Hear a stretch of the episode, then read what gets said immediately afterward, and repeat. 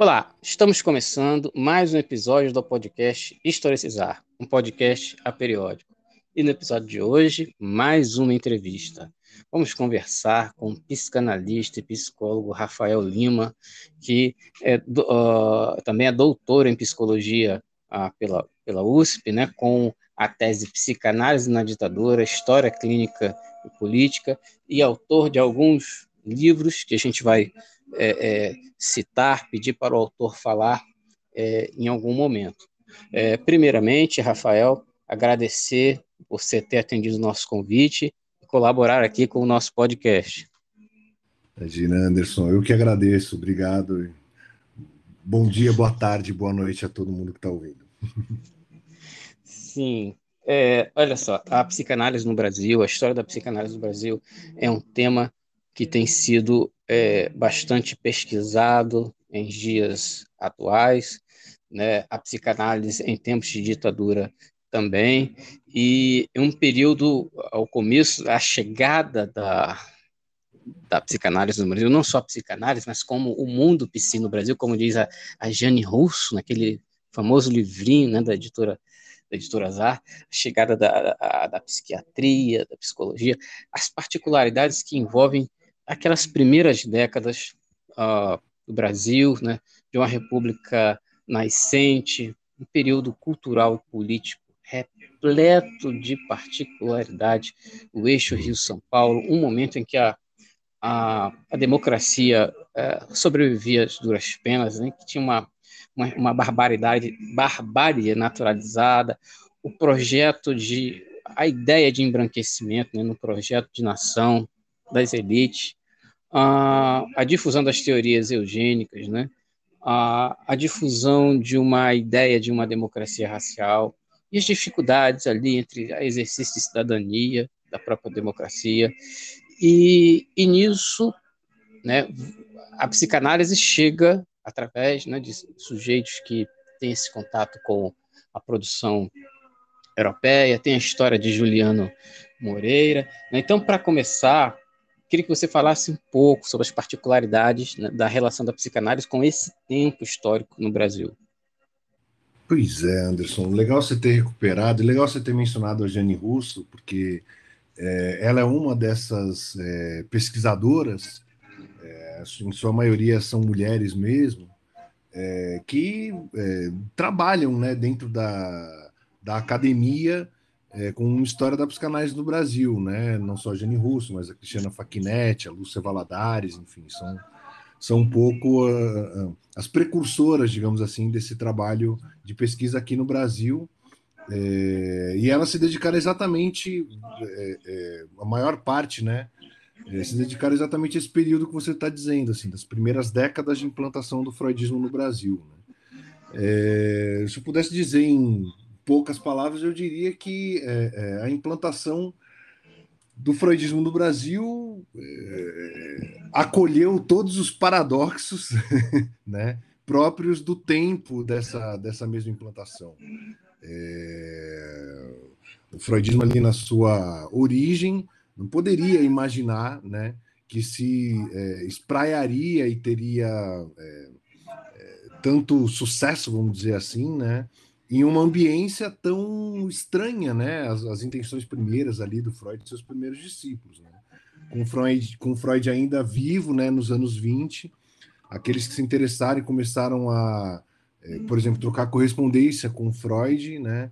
É, vão um pouco dizendo, né, do que está acontecendo aqui, o Freud sempre com uma, com uma resposta meio é, ah, é, fico muito feliz que, é, é que esteja acontecendo o interesse pela psicanálise no seu distante Brasil. Para Freud, o Brasil era uma coisa muito distante ali nos anos 20, segunda metade dos anos 20, né? Mas a psicanálise encontra aqui um terreno muito fértil, assim, é, por meio dos paradoxos, né? Talvez por conta dos paradoxos é, desse acolhimento. uma, uma psiquiatria ali é, da virada do século XIX para o século XX, é, com pretensões é, científicas né, muito declaradas, é, que, por um lado, se comprometia com, com agendas da, da, das políticas de Estado, que eram exatamente essas que você comentou, do, é, das políticas de embranquecimento, do racismo científico, né? Mas que, por outro lado, era uma psiquiatria que é, já se atentava bastante para uma dimensão mais é, sofisticada, pelo menos para as condições da época, da psicopatologia, né? Então, Freud ele, ele acaba sendo absorvido é, de uma maneira muito curiosa, né? Com um pé em um lugar que ele é, em um lugar teórico, político que ele nunca é, assinaria embaixo, né? Do racismo científico, mas por outro que era de fato o, o, o, o mar em que ele nadava de braçada, né? Que era a psicopatologia. Então é, de fato, aí nos anos 20, 30 e 40, a psicanálise se, esteve né, no Brasil se misturando com agendas que lhe eram muito estranhas, né? mas por outro, é, sendo muito bem recebida pelos círculos da psiquiatria, especialmente no cenário carioca, e é preciso sublinhar também no cenário paulista, no, no gaúcho um pouquinho, um pouquinho também, mas é um pouco depois, na verdade, que é nos círculos estéticos, né? É, a gente está aí terminando 2022, no centenário da Semana da Arte Moderna, né? É, e é sempre importante lembrar que é, Oswald de Andrade, de Andrade, é, o mesmo, o mesmo a ala mais à direita, digamos assim, né, que, que sai ali da, é, do modernismo de 22, é, é, sei lá, Menotti Del Pique, a Cassiano Ricardo, o pessoal do Grupo Anta, todos eles estavam muito interessados por Freud, né? Então é sempre bom lembrar que teve a recepção não só psiquiátrica, né, mas também a recepção estética foi muito importante aí na implantação do freudismo no Brasil nessas primeiras décadas, primeira metade do, do século XX. Né?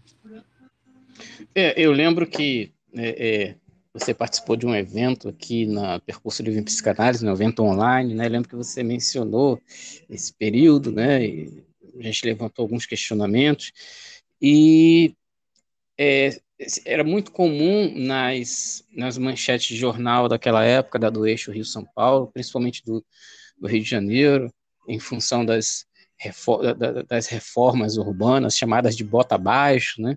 Pereira Passos e é, como manchete do tipo o Rio civiliza-se, o Brasil civiliza-se, o Brasil se moderniza. Eu lembro que você falou né, é modernizar a arquitetura, as avenidas, mas como modernizar as subjetividades né, dentro desse quadro que é, é, é você colocou, desse cenário, cenário social é, é, altamente é, é, complexo, repleto de, de resquícios né, é problemáticos do século XIX e dos outros séculos, e daí que a Jane Russo aponta né, uma, uma importante contradição, né, e como a, a psicanálise tem assim, a sua, sua matriz subversiva, né, é, ela vai ser, digamos assim, as pessoas que vão se aproximar da psicanálise são exatamente né, é, é, é pessoas que estão, estão ligadas a, por exemplo, a, a, a, Liga Brasileira de Higiene Mental, que é citada por Jurandir Freire Costa, no, tem um livro dele, História da Psiquiatria no Brasil, né? É então, é um, maravilhoso, maravilhoso título para quem pesquisa a psiquiatria nesse, nesse período. Né? É, é, e aí eu lembro aqui que no seu na, no artigo com Pedro Ambra, na revista Coach, de 2019, edição 249, né, você cita assim, a presença do caráter aristocrático ainda se nota no horizonte último das cadeias transferenciais. Né? E aí, é, você citou um pouco né, o, a chegada ao eixo Rio-São Paulo, Rio de Janeiro, e tem um, um personagem muito peculiar que eu queria que você comentasse um pouco sobre esse período, né, que é o Juliano Moreira. Uhum. Pois é, o Juliano Moreira é, é, tem uma importância fundamental, né? É um psiquiatra negro, enfim, absolutamente comprometido com a, com a agenda da cientifização né, da psicopatologia no Brasil. É, é tido aí por enfim, um certo mito, uma certa lenda, né? É, em torno de uma possível conferência que ele teria dado em 1899, né, que foi a primeira pessoa a falar sobre psicanálise na história do Brasil.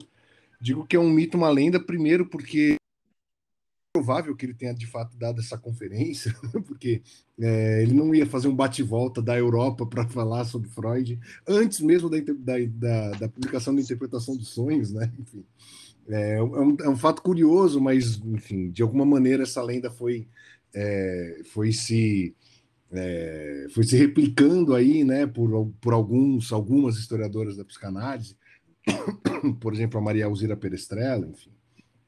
É, mas foi, um, foi um, um, uma pessoa que tem uma importância crucial, assim, não só para a história da psicanálise, né? É, é, alguns vão chamar de pré-história da psicanálise. É, eu não gosto muito dessa expressão, mas enfim. É, mas também para a história da psiquiatria no Brasil, né? É, eu diria que não só o Juliano Moreira teve um papel crucial, né, no, no Rio de Janeiro e que foi alguém que também teve que saber ali com suas contradições nos anos 30, é, durante os anos Vargas, é, acabou também promovendo textos antimigratórios, né, dentro daquela é, daquele horizonte mesmo nacionalista, né, do, do, do, do varguismo, do, é, da segunda metade dos anos 30 em diante, enfim.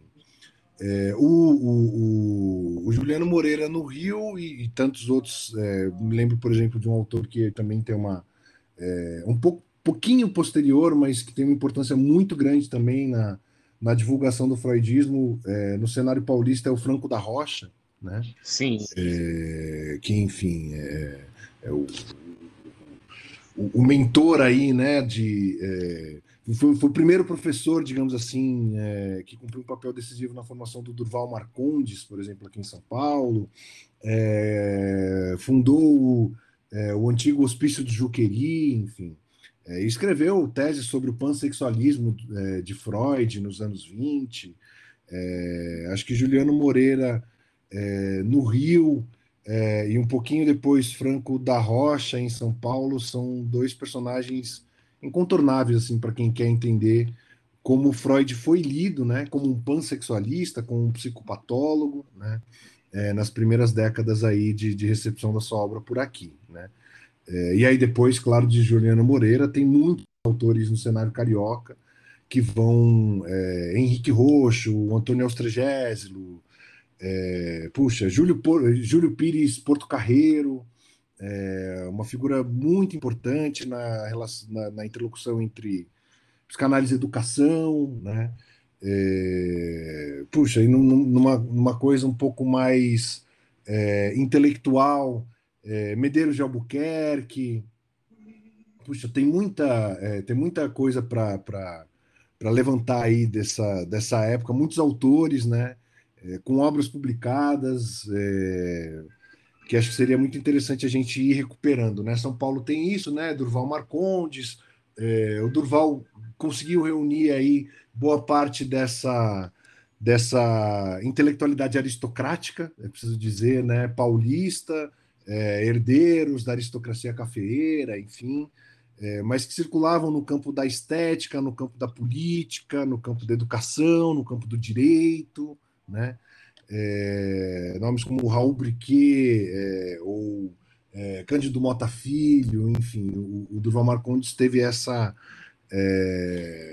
essa competência aí na organização dessa, dessa elite intelectual que era também a elite financeira paulista, né, em favor da divulgação da psicanálise, da a, a fundação muito, muito precoce, né, de uma sociedade brasileira de psicanálise aqui em São Paulo é, nos anos 20, que se manteve em stand-by até os anos 50, né?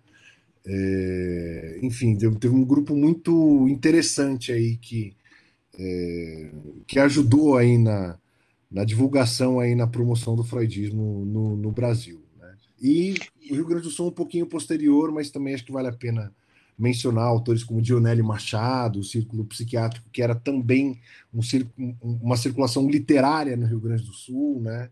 Pouco depois, um nome como Ciro Martins vai ser uma figura fundamental né, no cenário gaúcho da psicanálise.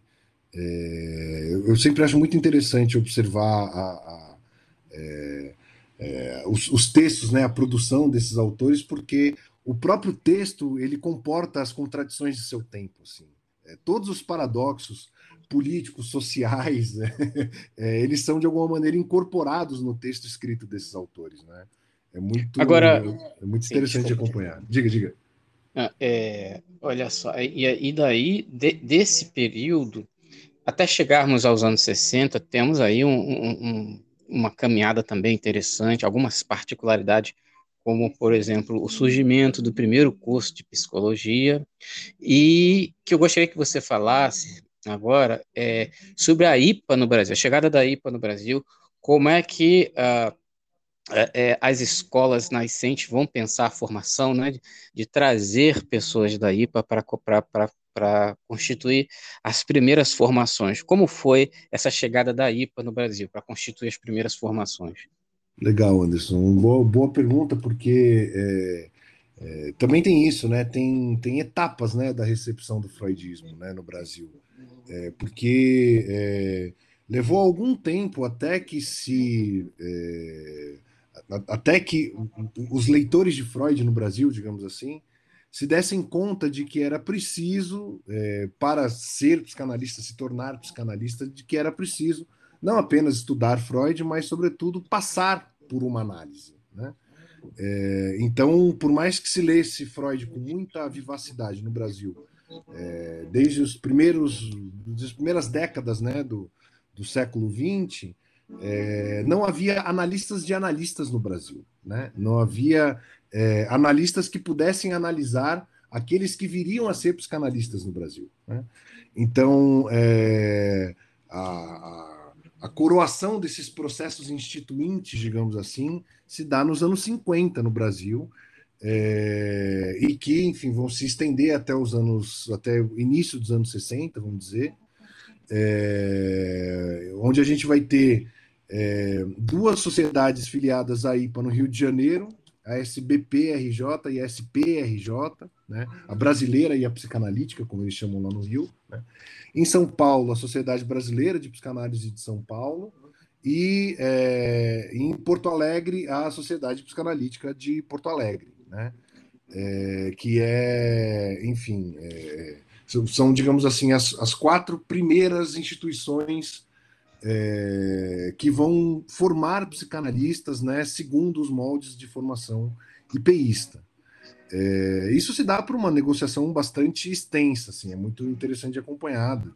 É, o Durval Marcondes, inclusive, foi um dos que é, mais se esforçou para trazer, é, é, para importar, digamos assim, analistas de analistas né, estrangeiros para o Brasil. É, foi, inclusive, o primeiro a, a, ser bem sucedido nessa empreitada, né? com a chegada da Adelaide Koch no final dos anos 1930, 1937, 1938, né? uma psicanalista judia que foge, de, formada em Berlim, né? É, que vem para o Brasil para fugir do nazismo. Né? É, um pouco depois, é, no Rio de Janeiro, é, vão chegar Mark Burke, vão chegar é, o casal Kemper, né, Werner Kemper e Ana Katrin Kemper, né, e é, em paralelo, nos anos 40, muitos psicanalistas, psiquiatras, né, em busca da formação psicanalítica, vão para a Argentina fazer é, formação lá, que enfim já tinha um movimento psicanalítico é, mesmo, é, mais bem sedimentado do que a gente tinha aqui nos anos 50. Então, o cenário carioca ele tem é, pessoas que se formaram é, no grupo, né, no divã do Mark Burke, pessoas que se formaram no divã do Werner Kemper e também, é, em parte, no divã da Ana Katrin Kemper, e um terceiro grupo que eram os chamados é, argentinos, apesar de serem é, cariocas, né? É, que era o pessoal que foi fazer a formação na Argentina. Né? Essa mesma rota da Argentina foi muito importante para formar a, a a IPA no Rio Grande do Sul, né? Por uma questão de proximidade geográfica, de afinidades eletivas. Uma, uma boa parte aí dos, é, dos primeiros psicanalistas é, gaúchos fez formação na Argentina também, né? Porto Alegre para para Buenos Aires é, é, bem mais perto do que Rio de Janeiro para Buenos Aires, né? Sim. Então tem uma profunda influência aí da, do movimento argentino na psicanálise gaúcha né? Enfim, muita gente mesmo formada pelo divã da Adelaide Koch, um pouco aí depois dos anos 50, aí já né, com, a, com a instituição formalizada aí na sua relação com a IPA. É, outros analistas de datas também vão chegando do exterior, é, tem uns panúdios, enfim, outras pessoas. É, Margaret Gill é uma figura importante pouco depois também, uma norte-americana. É, mas, enfim, como a, a, Adelaide Cox chega muito cedo, né? É, muito cedo, assim, final dos anos 30, né, no Brasil, é, já nos anos 50 já tinha um grupo de psicanalistas formados pelo, pelo divã dela, por meio do divã dela. Aí você vai ter Lígia, é, é, Lígia Alcântara do Amaral, Virgínia Bicudo, o próprio Durval Marcondes, é, né, que apesar de ter sido um dos pioneiros do freudismo no Brasil, só veio fazer análise depois, né? Então, é, enfim, mais um outro grupo aí bastante importante aí de segunda, terceira geração que vai um pouco tendo condições de se formar localmente é, ao, depois dos anos 50 é, dentro do próprio Brasil. E aí, enfim, em termos de contexto político, é importante situar o, os anos é, JK, né? Sim. É, porque o governo Juscelino Kubitschek teve uma, um papel importantíssimo de é, fortalecimento da, da institucionalidade psicanalítica no Brasil. Né? Presidente Bossa Nova. Exato, e médico de formação, né? E que colocou no Ministério da Saúde o irmão do Medeiros de Albuquerque, que eu acabei de falar é, antes, que era o Maurício de Medeiros, né? De ministro da Saúde é, um cara que era professor da Universidade do Brasil, lá no Rio de Janeiro, é, médico, e não era psicanalista praticante, mas era um grande entusiasta da psicanálise. Então, nós tivemos um ministro da Saúde que encorajou as instituições de psicanálise a fortalecer seus quadros, dava é, dinheiro para os psicanalistas fazerem análise na Europa. Um negócio assim que, enfim, a gente olha para a história e fala assim: poxa vida, né? Já tivemos um, um, Estado que esteve a nosso favor, né? Que, que, que, coisa curiosa, enfim, é um tempo que, que não volta, mas é, é, muito interessante, assim, né? Um Estado brasileiro que aí na segunda metade dos anos 50 desejou que a psicanálise se fortalecesse no Brasil. Tem a ver com o que você colocou de, é, de modernização das subjetividades, né? O presidente Bossa Nova também foi conhecido pela sua política dos 50 anos em 5, desenvolvimento nacional desenvolvimentismo, né, que passava um pouco por essa reforma né, é, de caráter liberal, vamos dizer assim, é, das subjetividades brasileiras. A psicanálise é, veio ao auxílio desse grande projeto aí. É, como pode um peixe vivo, não diria a canção lá, fazia referência a ele. É, e agora, né, é, vamos aqui é, falar um pouco, um pouco mais sobre alguns temas centrais de, de sua tese. Estava aqui verificando né, é, que você usou autores como Pierre Bourdieu, conceito de campo, poder do simbólico, capital simbólico, uh, um, uma vasta documentação do Arquivo Nacional do SNI, uh, de é, matérias de jornais que se relacionavam à abordagem é, psicanalítica do contexto, autores como Christopher Lash, historiadores como Eric Robensbaum, obras de Michel Foucault também você utilizou, ah, alguns volumes do, do Hélio Gaspari, né, da é, a ditadura, principalmente a ditadura escancarada, né, e é, vamos lá, é, existem alguns alguns, é, digamos assim, personagens é, centrais ou mais polêmicos, né? A Maria Helena Bessame Viana, o Hélio Pellegrino, o Eduardo Mascarenhas, a, a, é, tem aqui, está aqui nas minhas mãos, A Hora do Lobo, A Hora do Carneiro, Amilcar Lobo, de 1989, e dentre os documentos, lá nos anexos, né, aparecem ah, matérias de jornal como a, o Marões da Psicanálise, Jornal do Brasil, 1980, né? Então, assim, um, um tempo muito difícil, também repleto de particularidades no que tange a produção de saber, né? É, é, eixo Rio-São Paulo, tema que também é bastante abordado por Daniel, Daniel Cooperman no livro uh, Transferências Cruzadas. Esse tema também, eu percebi, eu já vi que ele é citado um livro importantíssimo chamado Psicanálise e Nazismo, do, organizado pelo Chaim Samuel Quatz, né, nos, nos, anexos também tem material é, pre, é, é, preciosíssimo. E aí uhum. vem né, é, ali a, a, participação de Amilcar Lobo, que também era, era um militar e um, um analista em formação na Sociedade Psicanalítica do Rio de Janeiro, que oficialmente ele tinha uma função de manter os prisioneiros torturados vivos, saber a, a, a condição deles, né? É, é, e aparece depois, na fase, na fase de abertura, ele é denunciado pela militante Inês Etienne Romeu, que é a única sobrevivente da, é, da Casa da Morte, né? Então, a, a, ele pergunta, né, ou melhor, um, um, um resumo da pesquisa da psicanálise em tempos de ditadura.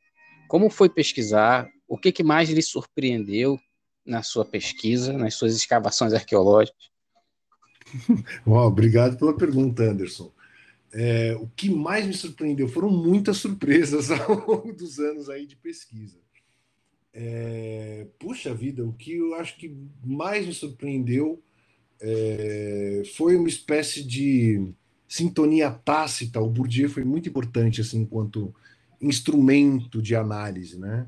É uma espécie de sintonia tácita entre é, os, é, os, os autodeclarados neutros né, da psicanálise, é, esse alinhamento liberal, no final das contas, né, com o autoritarismo de crise, né, com o golpismo é, pós-64, né, é, os, os, autodeclarados neutros aí do campo da psicanálise com essa ideologia né, é, anticomunista que, enfim, é, tomou conta né, do a força né, do governo brasileiro por 21 anos. Quer dizer, tem, é, foi muito surpreendente, por exemplo, tem um, tem um, um, um capítulo que foi é, muito revelador para mim da, da tese, é, que foi é, ler as aulas que uma psicanalista é, paulista, apesar de filiada à Sociedade Psicanalística do Rio de Janeiro,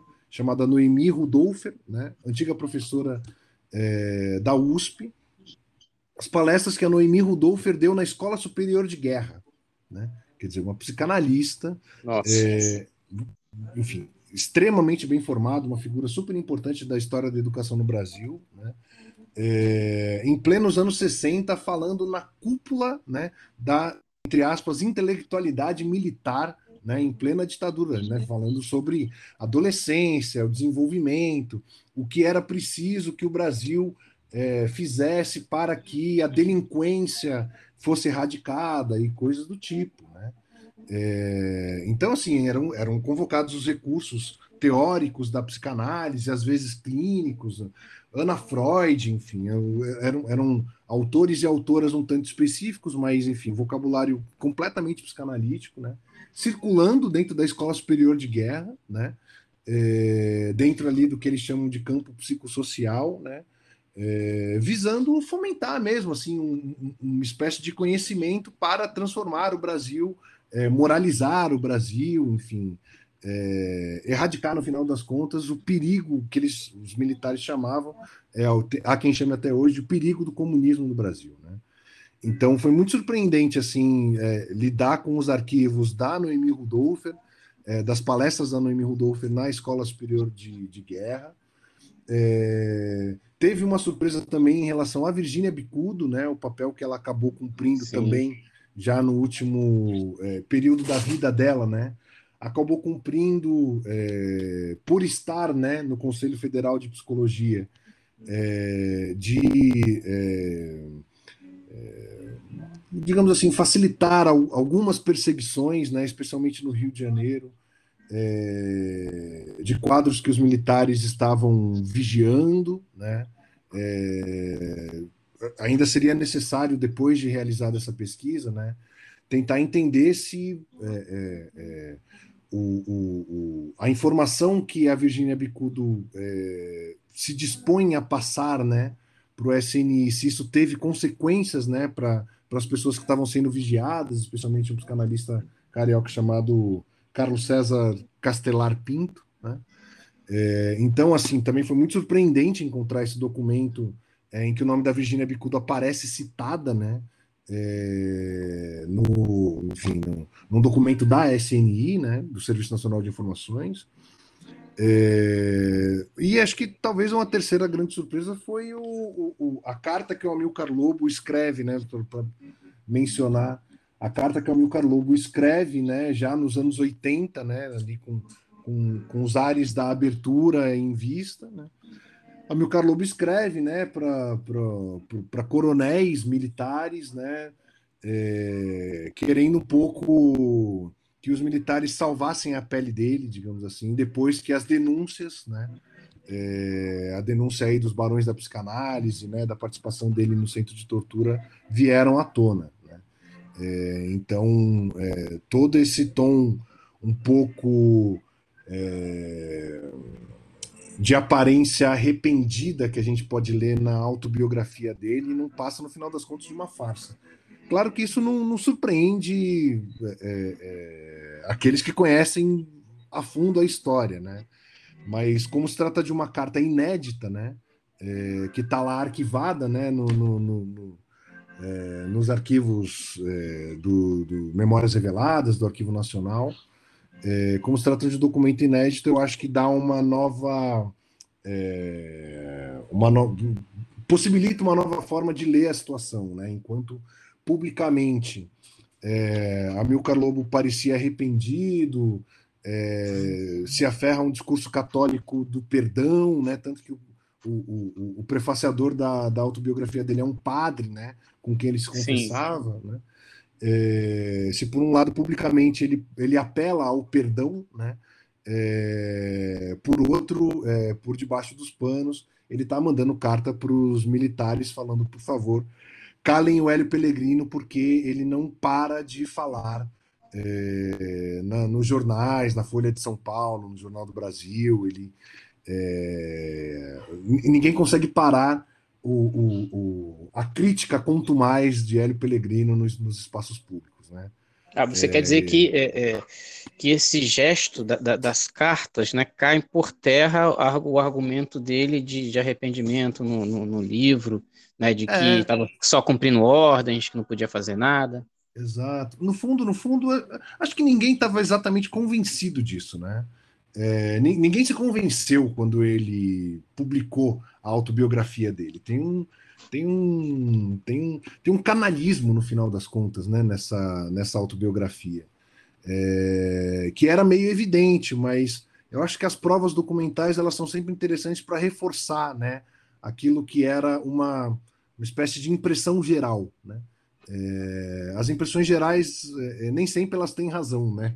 Mas nesse caso elas tinham. É, é Amilcar Lobo escreveu uma autobiografia completamente canalha, cínica, né?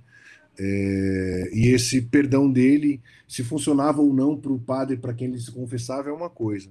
É, mas em termos do compromisso com a memória, a verdade e justiça aí da, da, da abertura da transição democrática no Brasil, é, acho que ninguém nunca muito engoliu essa, essa, essa conversa de arrependimento dele, sabe? É, é uma as cartas mostram isso. Né? Sim, sim. Uma situação é, da descoberta da identidade dele é extremamente é, dramática. A Inês Etienne Romeu, que já faleceu, né, a única sobrevivente da, da Casa da Morte em Petrópolis, né, que ela é, ela é atendida por ele e ela vê um, um nome no receituário e mesmo anos depois ela consegue lembrar desse nome, consegue decorar um número de telefone, através desse número de telefone essa casa é descoberta, né, graças a ela, única, então é, é, é, é, o papel dele, e aí também, né, a, a, que é abordado na, no livro dele, A Hora do Lobo, A Hora do Carneiro também, é, vamos dizer, a omissão da sociedade psicanalítica do, do, Rio de Janeiro em relação numa, numa espécie de, de neutralidade, não queremos nos meter é, nisso, é, é, resolva para lá, e uma situação é, de, um, de um tempo muito difícil, o tempo de vigência do ato institucional número 5, que até para se apurar, para se discutir esse tema, é complicado. E aí agora, né, é, é, queria que você falasse um pouco agora, já chegamos aqui em tempos de abertura, 79, o tempo das aberturas também na psicanálise. Né? Uhum. É, vamos ter aí é, a chegada do lacanismo no Brasil, as primeiras escolas lacanianas. Ah, os psicólogos vão poder também a ter acesso à formação psicanalítica. Uh, as escolas haitianas também estão chegando com muita força. Né?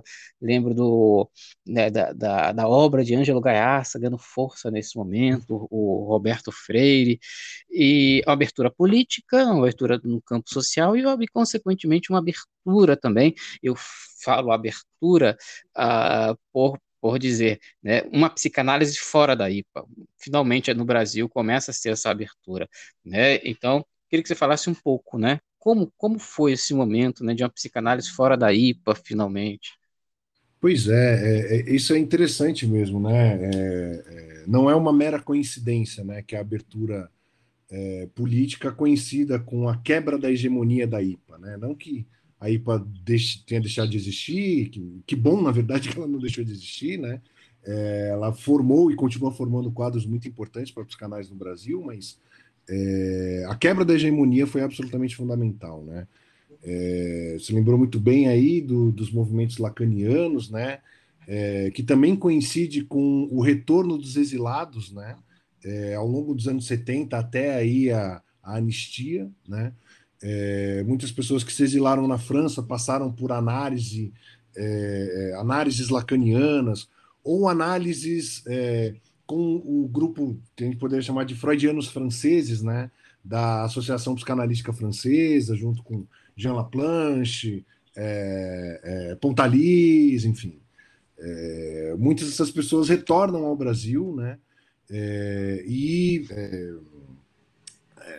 digamos, alguns se mantêm é, dentro da IPA, outros é, se filiam ao Círculo Brasileiro de Psicanálise, né, que já estava aí também numa outra, numa, numa outra etapa, muito mais fortalecidos aí ao longo dos anos 70 no, no Brasil, é, e outros também que vão é, é, fazer os movimentos acontecerem, né? É, em vários lugares, isso inclui o capítulo Recife, né? Recife, Rio de Janeiro, São Paulo, é, Rio Grande do Sul, né? É, enfim, isso é parte do movimento de quebra da hegemonia da, da, e uma série de outras psicoterapias. Você lembrou do livro do Daniel Cooper, muito, muito bem lembrado. É, e eu lembraria também de um livro também que foi muito marcante para mim quando eu estava fazendo a pesquisa, que é o livro da Cecília Coimbra, chamado Guardiões da Ordem. Nossa, em que ela vai Oi? Importantíssimo. Cecília Coimbra, Grupo Tortura no Camad, Rio de Janeiro. Ela é professora da UF, eu acho que é aposentada, se não me engano. Exato. Publicou recentemente um texto incrível, tem a ver inclusive com a história da Amilcar Lobo, chamado Fragmentos de Memórias Malditas. É. Super recomendo também, que é, é, um, é um livro de memórias mesmo, em que ela conta é, é, a participação dela na denúncia do caso Amilcar Lobo, na fundação do Tortura Nunca Mais, na cassação né, do registro do, do Amilcar Lobo como médico, na batalha também que é, o Totoro nunca mais travou contra o Leão Cabernet, que era o analista do Amilcar Lobo.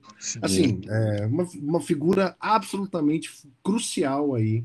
É, personagem viva, né, digamos assim, história viva aí da, é, das situações narradas. E no, nesse livro do Guardião, é, Guardiões da Ordem, ela conta um pouco né, da, da, das várias correntes de psicoterapias alternativas, digamos assim, também, é, que ganha muito espaço aí nos anos 70 e 80 no, no, no Brasil, né? Você lembrou do movimento haitiano, mas Gestalt terapia, enfim, tem, tem um, um, psicodrama, né? É, Sim, muitas dessas psicoterapias é, é, se fortalecem muito aí nos anos 70 é, no Brasil e de alguma maneira vão encaminhando, né? O, o, o, o campo psi para a abertura, né? Vão comprometendo é, os, os psis, digamos assim, é, com é, o horizonte democrático mesmo. Né? Sim, sim. Então, é uma história muito bonita de acompanhar e tem uma coisa que eu gostei também de, de ter estudado, que foi é, o movimento editorial né, que acompanhou essa, essa abertura, né? Porque é um momento em que a gente vai começar a, a ler, inclusive a receber, né? Autores como Michel Foucault, né? Receber no sentido de Michel Foucault veio ao Brasil, né? Mais de uma vez, né? É, Michel Foucault, Robert Castel, é, a tradução do Antiédipo, Deleuze Guattari, Althusser, o próprio Lacan. Então, assim, é um momento também em que existe uma abertura intelectual, né? É, na psicanálise no Brasil, em que é possível beber de outras fontes mais críticas, né? Sem aquele medo é, tão direto, né? Da, da perseguição, da, das carreiras interrompidas e por aí vai. Então, é um momento muito Bom, interessante. Enfim, sim, sim. É, é, é, um momento que acho que vai além do, como diz lá a, a bonita canção, né? É, vai mais a, muito mais além do que de tanta gente que partiu num rabo de foguete, né? A volta do irmão do enfio, como diz lá a bela canção. É, é. Chegamos aí, anos 80, né? Então, a última parte aqui que eu quero abordar com você, né? É, é. temos aí também agora é, a chegada de Sandor Ferenc, né? Uma mudança, uma mudança cultural também, né? Novas formas de, de, de estado de ser, né? É, novas produções de, de subjetividade, né? Um, um momento cultural e político ali que vamos ter queda do muro de Berlim, fim da União Soviética, neoliberalismo, né, o fim do estado de bem-estar social, novas e vai aparecer a obra de, de, de Sandor Femes com, com, muita força, a tradução, né, principalmente o, o, a partir do diário clínico, percebe-se aqui no Brasil, né, começam a ter eventos via, é, é, os primeiros eventos via Joel Birman também, para trazer a, a, a, obra de Sandor Femes, e aí, é, tempo presente, né, cultura contemporânea. Tivemos aqui autores como Zygmunt Bauman, que falam da liquidez das relações, né, o próprio Joel Birman, né, o mal, ele é um autor que pesquisa muito mal-estar ah, na contemporaneidade. Byung-Chul Han, ele é mais recente, né, que fala sobre o desamparo, sobre a vida instagramável, sobre o like como analgésico. Então, para concluir, pergunto a você, como é, é qual é o lugar da psicanálise é, na cultura contemporânea? Hum. É, eu, eu, o que eu diria é que é, boa parte dessa, desse universo que você está mencionando é uma herança direta desse, desse momento da abertura, né? intelectual e política aí da psicanálise no Brasil, né? É, a busca de novas fontes, é, a, a, busca de novos recursos, né, intelectuais, é, é, uma forma de marcar uma, uma coisa que não é tão comum da gente encontrar é, em outros países, né, que é a forte presença é, do freudismo é, na, na, cultura popular. Né? Não estou só falando das culturas eruditas, mas também na cultura popular. Né? O nosso Freud explica, ele é de fato muito brasileiro, primeiro, né? e muito, muito presente, né? estando em todos os lugares, nos meios, nos meios digitais, na, é, tá na boca do povo mesmo, né? Então, é, o, o, lugar da cultura, o lugar da psicanálise na cultura brasileira é, é, um lugar absolutamente central, não necessariamente a gente verifica isso em outros, outros países, né? É, a Argentina, eu acho que é uma, uma espécie de parceira né, do Brasil nesse sentido, também o freudismo é muito popular lá, né? Mas a gente não vê essa presença forte assim da é, desse Freud explica, né, na boca do povo em outros lugares, nem mesmo na Europa, ou nem mesmo nos Estados Unidos, onde a psicanálise foi absolutamente forte nos anos 50 e 60, né, para o bem e para o mal. Então, assim, é, é, acho que a gente ainda precisa muito estudar o que é, é a história da psicanálise no Brasil, né, é, para a gente conseguir entender como que se, é, como que esse fenômeno psicanálise no Brasil se dá né, de uma maneira tão forte, tão decisiva como a gente tem hoje. É, você mencionou agora né, a recepção do Ferenc nos círculos cariocas, lembrou do Joel Birman, lembraria também do Chaim Katz, que foi um, um personagem sim, muito importante sim, aí né, para trazer a, a, a, obra do Ferenc para cá. A própria Ana, Ana Verônica Maltin, aqui em São Paulo, foi uma figura decisiva, pelas suas raízes húngaras, né, para é, para promoção desse debate, enfim. É, essa é uma história, por exemplo, que ainda não está feita. Né? a história do movimento, do, do, das ideias ferencianas no Brasil, vamos dizer assim. É, seria muito legal poder ver isso, né? Porque as condições estavam interrompidas, né? A hegemonia IPista ainda estava muito comprometida nos anos 60 com a agenda do Ernest Jones, né? Que foi um dos, um dos principais, se não o principal boicotador do Ferenczi, né? Da obra do Ferenczi é, na história da psicanálise. Então, assim, é, também assim, o Ferenczi ele pode chegar no Brasil no momento em que o Ferenczi pode chegar em vários outros lugares, né? É, seria interessante, por exemplo, rastrear isso. Acho que tem muita coisa. Eu fico muito feliz de estar podendo aqui falar contigo é, e de ver o interesse é, crescente por história da psicanálise no Brasil hoje, né? As pessoas têm estudado mais, têm se interessado mais, têm procurado é, levar suas pesquisas para esse lugar. E eu só posso ficar entusiasmado com isso, assim. É, confesso quando eu comecei lá no comecinho, lá no meu mestrado, comecei a me interessar por essa. Mestrado nada, iniciação científica, estava na graduação já era interessado por isso, mas. É, naquela época eu falava assim, puxa, eu vou conversar com tão pouca gente, acho que no, no, no, futuro vai ser uma conversa de meia dúzia, vou, vou puxar ali minhas conversas com a Lúcia Valadares, com essas pessoas que, né, que, que estavam aí antes de mim. Minha conversa vai ser com ela, não vou ter muitos pares com quem conversar. E, puxa, que bom que eu me surpreendi com o contrário disso. Assim, tem cada vez mais pessoas interessadas nessa conversa e acho que, enfim, a nossa conversa é um reflexo disso. Só posso te agradecer por isso e é, o desafio é esse. Vamos entender o que é os canais do Brasil hoje é, por meio do que ela foi ontem, né? Ótima forma de ir encaminhando é, todas as perguntas aí. É, eu penso que é, a sua entrevista ela, ela contempla, né, ela nos responde muita coisa sobre é, o presente. Eu sempre falo que a gente estuda o, passado para compreender o presente. Então, para compreender essa psicanálise contemporânea, a gente precisa fazer essa, essa investigação, sobretudo das particularidades de como como essa psicanálise ela foi se encaminhando nos anos 30, 50, 60, essas, essas particularidades que você foi trazendo é, é, da fase de abertura, né, da, a, a, do, do, lacanismo, né, e hoje aqui no Brasil também, autores como Winnicott, né, bastante uhum. né, isso é, é, é, muito interessante, e também tenho percebido isso, que você bem constatou, né, hoje, um franco interesse sobre a história da psicanálise, porque eu lembro quando foi lançado o livro O Mundo Psi no Brasil, de Jane Russo, não tinha tanta coisa publicada. Né? É, e uhum. o livro dela parece assim um livro de bolsa inofensivo, mas é um livro de muito valor.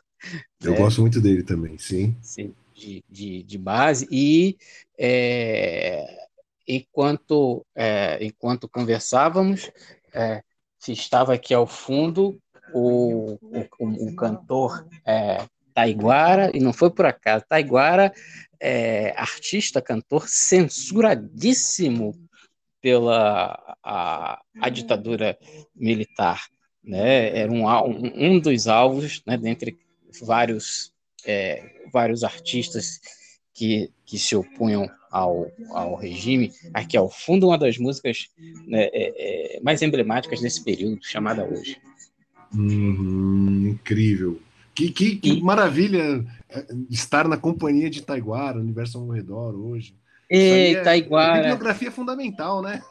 sobre a ditadura. É, ele tem, Taiguara, ele então. tem uma, uma, biografia, tem uma biografia sobre ele também, e é, eu sempre digo para as pessoas: quer conhecer os anos 70, não basta só pegar os livros, tem que ouvir Taiguara para tentar entender toda aquela atmosfera cultural, uma, aquela tensão política. Ele diz na música Geração 70, nossos sonhos livres e loucos vão descobrir e celebrar a paz. E então, Rafael, eu uh, concluo dizendo que a, a, a, importância de sua entrevista aqui para os ouvintes uh, de nosso uh, podcast, né, de uma função pedagógica, de uma função didática, de trazer o saber, de trazer a pesquisa de muita qualidade, exatamente para para quem deseja isso, pesquisar, saber mais, né? não só a psicanálise clínica, mas uma, uma, uma história que sustenta né, a psicanálise hoje. Por trás dessa, das clínicas de psicanálise, por trás de psicanalista, existe uma história que, que nos sustenta a todos. Né? Então, só que lhe agradecer por essa conversa muitíssimo fértil. Eu que agradeço, Anderson. Obrigado aí, foi um prazer. Olha, então, para todos que nos ouvem, um abraço e até o próximo episódio. Eu não queria amar assim.